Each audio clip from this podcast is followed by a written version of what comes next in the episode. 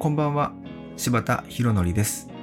フリーランスでウェブサイトの制作をしたり、オンラインサロン芝塾の運営をしていたり、クリエイタークエストという YouTube のチャンネルを運営していたりします。今日は妖怪モチベというテーマでお話ししたいと思います。はい。ということでですね、まあ、妖怪モチベってなんやねんっていう話なんですけども、ちょっとその本題に入る前にですね、あの、以前にも聞いたことがあるんですけど、あの、クリエイタークエストっていう YouTube チャンネルからこれ聞いてるよって方いらっしゃいますか？もしいらっしゃったら、あのね、ちょっと一言、ああでもいいでもいいのでコメントとかいただけると嬉しいです。はい。で、まあちょっと本題の方に入っていこうと思うんですけども、そもそもこの僕のスタンド FM を聞いてくださっている方って、まあ、僕が勝手に推測するに、ウェブサイト制作の勉強をされている方が多いのかなと思っているんですね。どうですか？合ってます？で、そうなった時に、皆さんどういうまあ勉強をされているのかもちょっと個人的にはすごく気になっているのですけれども、まあ僕一応ですね、まあ、こんな僕ですけれども、いろんなところで講師をさせてもらってたりするのですね。その中で、まあ、いつもね、勉強している生徒さんたちと、こう、やりとりさせてもらったりするのですけれども、その勉強していく中で、この自分の勉強を妨げる敵みたいなやつがやっぱりいてたりしませんか、まあ、僕はよく見かけるんですよ。あの、モチベーションってやつですね。モチベーション。で、あの、うちのサロンではですね、そのモチベーションのことをもう僕が勝手に妖怪モチベーっていう名前で紹介してるんですけど、あ、だからね、今日のタイトルは妖怪モチベーなんですけど、要はこの Web の勉強をしていく中でですね、この妖怪モチベーと向き合っていくことってすごい大事だと思うんですよね。で、中にはね、妖怪モチベーに出会わない人っていうのもやっぱりいてたりするんですけど、まあ、多くの方にやっぱり妖怪モチベが現れているなっていう気がするんですよ。で、これ以上僕妖怪モチベっていうの恥ずかしいんでやめますね。あの、なんか、だんだん自分で言っててめちゃくちゃ恥ずかしくなってきたんでやめます。で、うん、まあやっぱりその Web の勉強をしていくのって結構な、こう、スパンだと思うんですよね。えー、ある程度のやっぱり勉強期間を経ないとなかなか作れるようにならないし、で、そうやってやっていく中で、まあ、自分の得意なところや苦手なところとかがあって、特に苦手なところになってくると、こう、なんだろう、面白さが半減しちゃうから、まあや、やつが出てくるわけですよね。そう、妖怪モチベが、言うんかい。言うてしまいましたけども。はい。もう言わへんです。はい。でですね、まあ、そうやって出てくる妖怪、言う、言うてしまったわ。妖怪モチベがですね、まあ、どうやって、その、なんだろう、対策していくかみたいな話ができたらなと思っているんですよ。で、まず、あの、これもう本当に多分人それぞれだと思うので、まあ、絶対的な正解とかはないと思うんですけど、まあ、僕がその講師をしている中でね、この、言うちゃうな、妖怪モチベ。妖怪モチベが出てくる人出てこない人の差って、一番大きいところの部分で言うと、と何のために勉強しているかっていうところがやっぱすごくでかいですね。やっぱりそこが結構差になってる気がするんですよね。要はその妖怪モチベ異分解に出くわさない方の多くは、その、その勉強している目的が結構はっきりしてたりするんですよね。なんかこんなもの作りたいとか、こういう風になりたいとか、その結構目的が具体的になんですよ。本当になんかこういう、こうこうこんなものを作りたくて、そのためにどうしてもこれが必要でとか、なんかこういうものを作ったらもっと便利になると思ってやりたくてとか、なんかすごくそういうところ、なんで目標っていうものとか作りたいものが結構あったり、なんかこんな風になってたいとか、こういうなんかクリエイターになりたいとかっていう、そこが結構はっきりしている人っていうのは、やはりこう自分の中でね、その勉強するモチベーションっていうのがどんどん高まっていって、そなかなか妖怪モチベーと出会わずにですね、あのー、結構勉強を順調に進められている人が多いなという印象でございます。まあ反対にですね、そういう作りたいものとか、その、こうなりたいとかっていう目的よりは、なんかその、単純に漠然とこう、ウェブの仕事ができたらいいなとか、えー、他なんだろうな。なんか最近よく見かけるので言ったら、なんだろう、このフリーランスになりたいとか、まあそういう感じの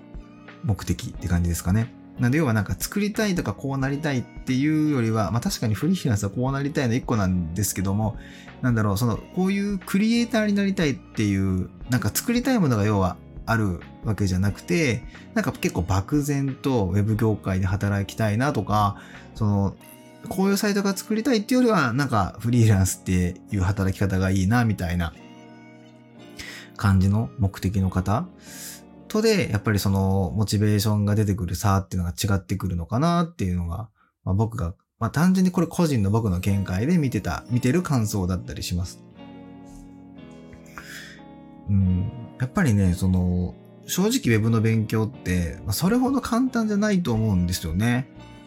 うん。なんか最近やっぱいろんな広告とか、そういう CM とか見てると、結構 Web の制作が簡単そうに映ってるじゃないですか。なんかすぐに Web デザイナーになれて、で、まあ結構稼げるよみたいな。まああると思うんですけど、まあ僕個人的にはなかなか難しいものだと思うんですよ。なんでそこそこの学習期間も必要だと思っているんですね。でそうなるとやっぱり、その自分の得意なところと苦手なところっていうのもしっかり見えてくるから、苦手なところになんか出て、差し掛かると、まあ、やっぱり心が折れる瞬間って結構あるんですよ。まあ、ポキポキポキポキ折れますよ。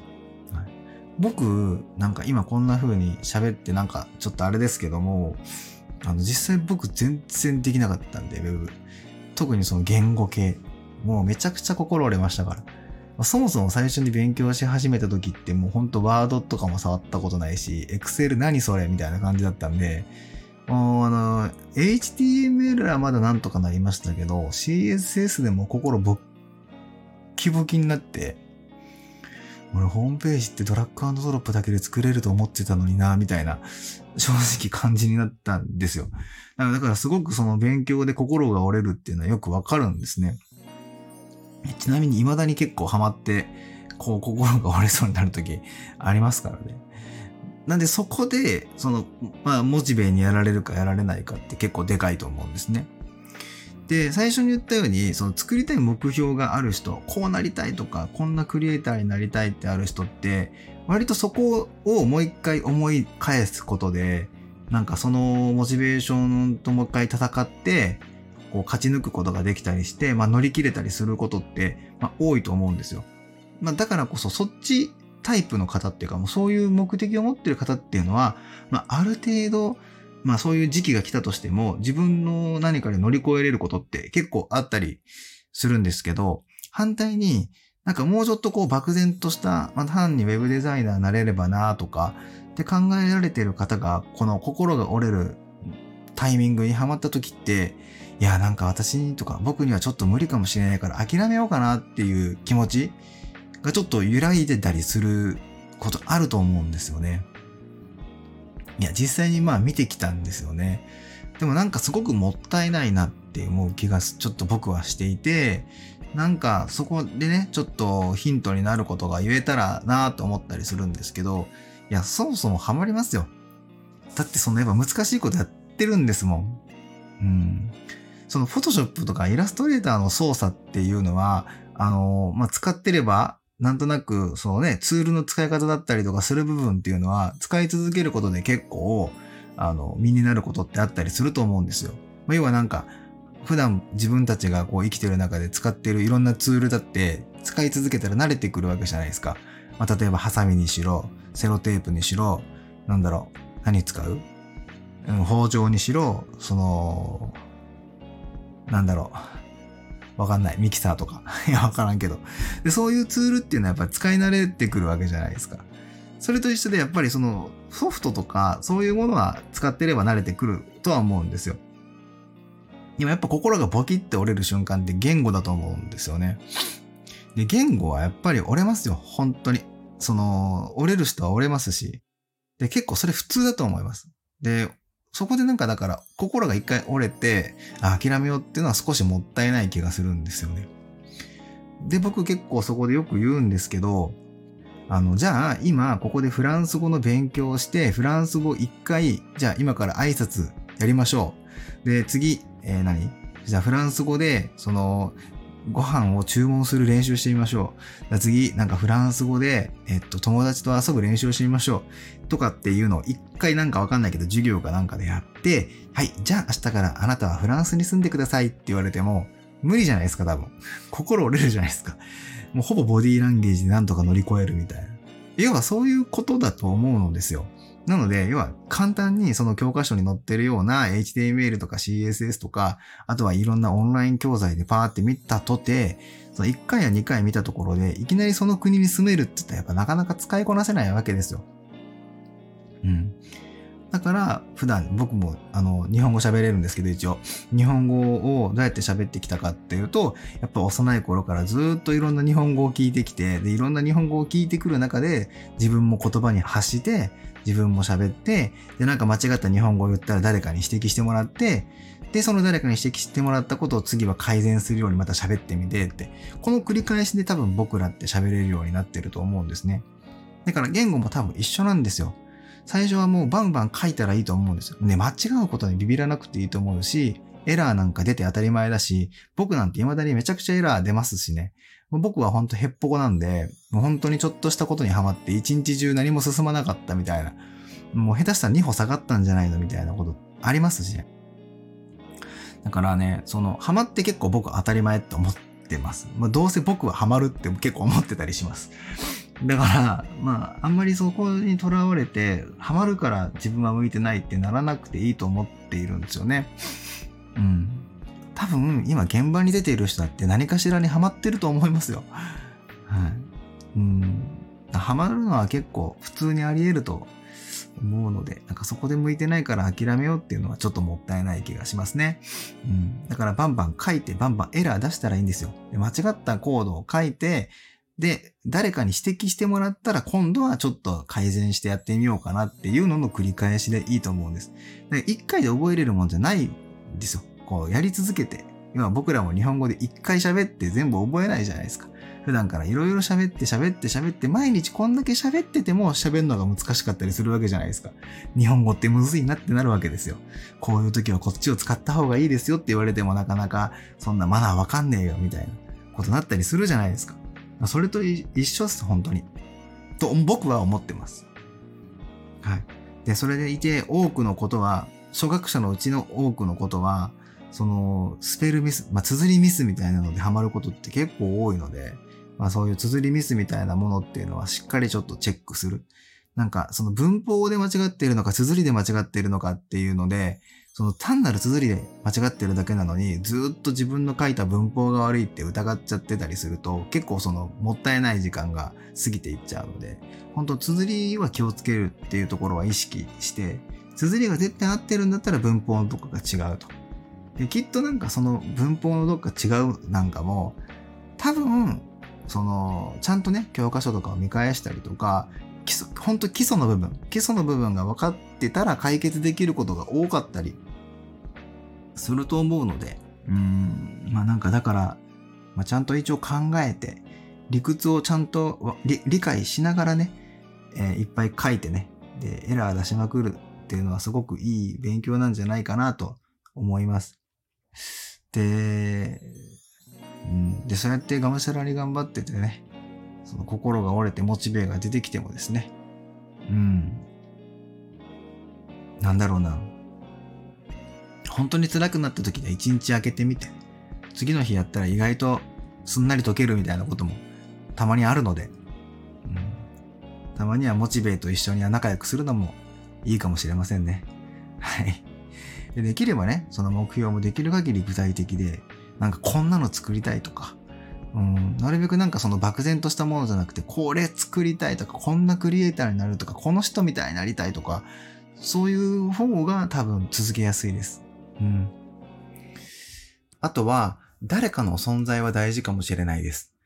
あの、つまり第三者の人で、例えば自分がこうなりたいとか、こんなクリエイターになりたいとかっていうのを、その誰かに言っちゃう。で、言ったら、なんか言った手前やらなきゃいけないっていうモチベーションが湧いてきたりもしますし、他にも、その、えー、ただ言うだけじゃなくて、一緒に勉強する仲間その仲間の存在はやっぱり大事かもしれないですね。うん。えー、まあ、時には、まあ、ライバルになってくれるし、時には相談相手になってくれるし、時には多分お尻を叩いてくれる存在になると思うんですよね。で、やっぱりそういう方がいると、まあ、彼も頑張ってるから頑張ろうとか、あの子も頑張ってるから頑張ろうとかっていうので、まあ一緒にモチベーションをいい意味で牽引してくれると思うので、まあそういう存在の誰かを見つけるっていうのはすごくいいことかもしれませんね。まそういう意味ではうちのオンラインサロンなんかも、その同じような進捗状況の方で、なんかちょっとこう、進捗を報告し合ったりとか、サロンの中でこのチャットみたいなのをしながら一緒に勉強したりとかしている方もいますし、あとはですね、僕らあのディスコードっていうツールなんかを使いながら、こう一緒の空間、ままあリアルに会うわけじゃないですけど、その一緒のこう空間にいて、まあ、たまにチャットしたりとか、まあ、たまに喋ったりとかして、日々勉強したりとかしてるんですけど、やっぱりそういう空間とかそういう仲間がいると、その本当にね、例えば詰まっている時は応援してくれたりとか、なんか、あのー、凹んでる時は励ましてくれたりとかね、するのでね、まあ、そういう仲間、第三者を見つけるっていうのは大事かもしれません。まあ、時にはね、あのー、その第三者の方と自分を比べちゃってね、あ彼や彼女の方ができてるから自分はダメだって思っちゃう時もあるかもしれません。うん、でも、まあ、そんな時は、もう彼は彼、もう自分は自分っていうちゃんと割り切ることはすごく大事と思います。やっぱりそこの勉強に至るまでの前提の知識も違うし、過ごしてきた環境も違うし、今まで見て触れてきたものが違うので、うん、今勉強しているその勉強に当てれる時間も、その自分の環境や状況によって異なりますから、そこは比べないようにしてですね、昨日の自分よりできるようになってたら、まあそれは確実に一歩進んでいるわけですから、まあその繰り返し、なんで昨日の自分を毎日倒してそれを更新し続けることが、あの、まあ一番いいんじゃないかなと思いますので、うん、頑張って諦めずにですね、モチベートうまく付き合いながら勉強していってもらったらなと思います。はい。ということで、今日は結局最後まで妖怪モチベーと言い続けた話でした。では。